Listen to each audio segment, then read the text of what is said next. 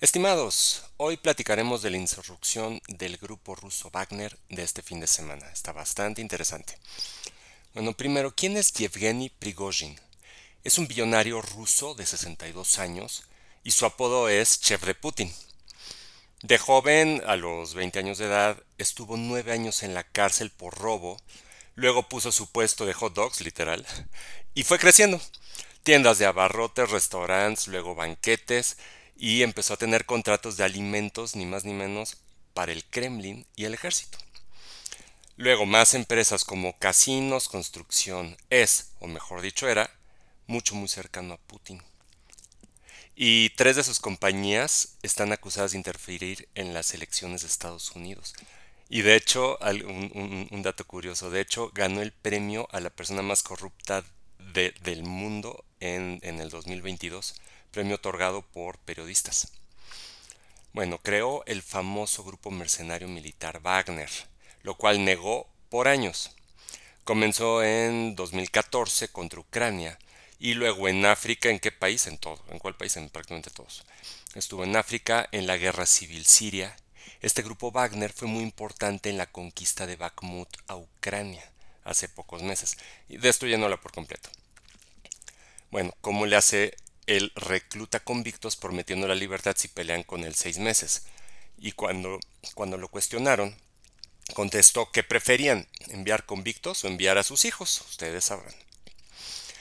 Y Prigozhin tiene métodos muy poco ortodoxos. De hecho, ejecutaron a un desertor con un martillo. Entonces, bueno, disuasivo para las deserciones. Ha criticado fuertemente a los generales rusos Shoigu y Gerasimov, al Parlamento, a los hijos de las élites por no enlistarse, estar todo el día en Instagram y YouTube. Acusó al Ministerio de Defensa de engañar a la sociedad y a Putin, dándole información falsa para, para irse a la guerra, que claro, que al final la decisión fue de Putin. Critica las razones para invadir Ucrania eran falsas, la estrategia, la logística, la falta de municiones, críticas durísimas y en contra de la narrativa de Putin esto que causa baja moral, aunado a los muy pobres resultados militares y a las fuertes sanciones económicas de Occidente. Los jóvenes no quieren pelear en una guerra mal planeada, con motivos bastante sospechosos, incorrectos y quedando aislados y en ridículo global. Prigozhin afirmó que sus fuerzas fueron bombardeadas por el ejército ruso, por ello comenzó la rebelión contra los mandos militares. Esta rebelión no era contra Putin, no era un golpe de Estado, era, no era contra Putin, era para quitar a los mandos militares. Prigozhin era mucho, muy cercano a Putin.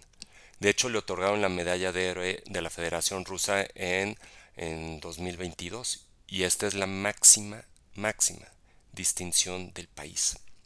No era un golpe de Estado para derrocar a Putin, era en contra del mando militar. Entonces, después del bombardeo, o supuesto bombardeo, capturó Rostov. Rostov está muy al sur, es, muy cercano a Ucrania. Y empezó su marcha hacia Moscú, conquistó una ciudad que se llama Voronezh, y nada lo frenaba. En una batalla derribó un avión y seis helicópteros rusos. Y el ejército ruso no quería atacarlos. Son rusos, a final de cosas, rusos contra rusos, pues no, no querían atacarse. Rusia destruyó carreteras, implementó barricadas para frenar el avance de su grupo Wagner y llegó a 200 kilómetros de Moscú, o sea, llegó a las afueras de Moscú. Putin declaró traidor a Prigozhin, que lo detendría y que no quería un baño de sangre entre rusos. Y hasta hubo rumores que Putin escapó a San Petersburgo, la cual está mucho más al norte. Ahora, Alexander Lukashenko presidente de Bielorrusia y totalmente prorruso. Ah, y por cierto, también ganador, entre comillas, del Premio al Corrupto del Año, pero en su edición 2021, realizó la mediación entre Rusia y Prigozhin para detener el, avance.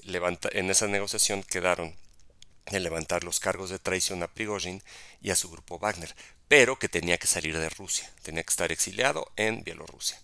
Del grupo Wagner algunos seguirán a Prigozhin a Bielorrusia y algunos se regresarán al frente en contra de, Ucrania, o sea, vuelta en en contra de Ucrania. Putin, la, verdad es que tenía una decisión muy difícil. Tenía la decisión de apoyar a un amigo muy cercano o a sus generales para intentar mantener la estrategia y su narrativa interna de la guerra, y decidió en favor de sus mandos militares, ya que quitarlos a media guerra hubiera sido muy mal movimiento. La pregunta es, ¿qué buscaba Prigozhin?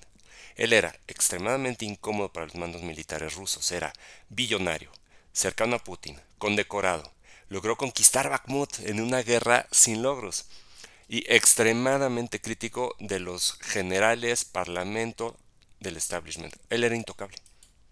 Era intocable. ¿Qué quería? Quería venganza por el bombardeo en su contra, quería el puesto de ministro de defensa. ¿Cuáles son las motivaciones de un poderoso oligarca billonario? Recuerden que, recuerden que no tenía formación militar y su grupo tampoco.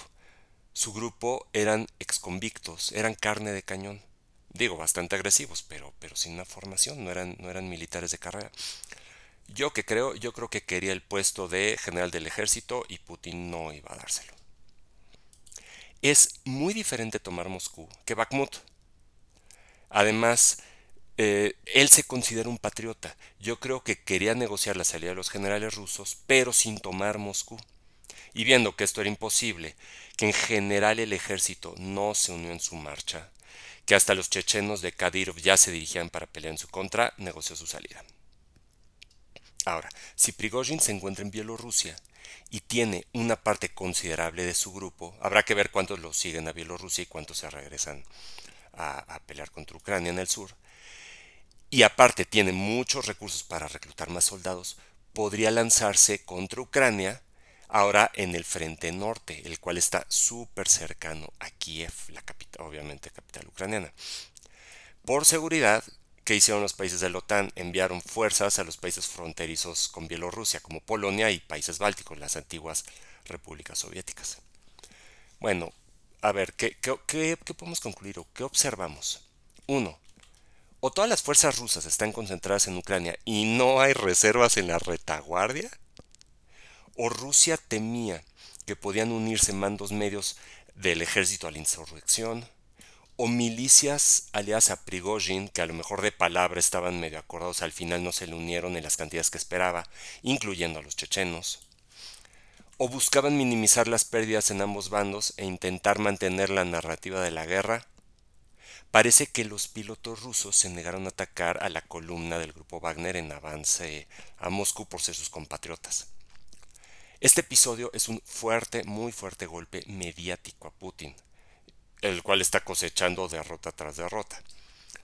A ver, un allegado a Putin criticando las razones de la guerra, esto va totalmente en contra de su narrativa interna. Entonces vamos a comparar. Ucrania lucha con orgullo y patriotismo. Ahora también Ucrania hay que recordar, hasta hace poquitos años era considerado de los países más corruptos del mundo. O sea, o sea sí, obviamente en esta, en esta guerra pues sí tienen razón de no, not fun que te invadan, pero, pero Rusia tampoco son blancas palomitas, eh, Ucrania tampoco son blancas, blancas palomitas, también muy, muy corruptos. Entonces Ucrania lucha con orgullo, patriotismo y con armamento de Occidente. En Rusia se sienten las sanciones, la baja moral, problemas logísticos. Rusia en lugar de estar a pasos de conquistar Kiev, que eso era la amenaza al empezar la guerra, estaban a, tres cuadras ya de Kiev, Ahora están defendiendo Moscú de un grupo mercenario. ¿Cómo ha cambiado la guerra? Bueno, esto se va a poner súper interesante. Espero les haya gustado. Les mando un fuerte abrazo.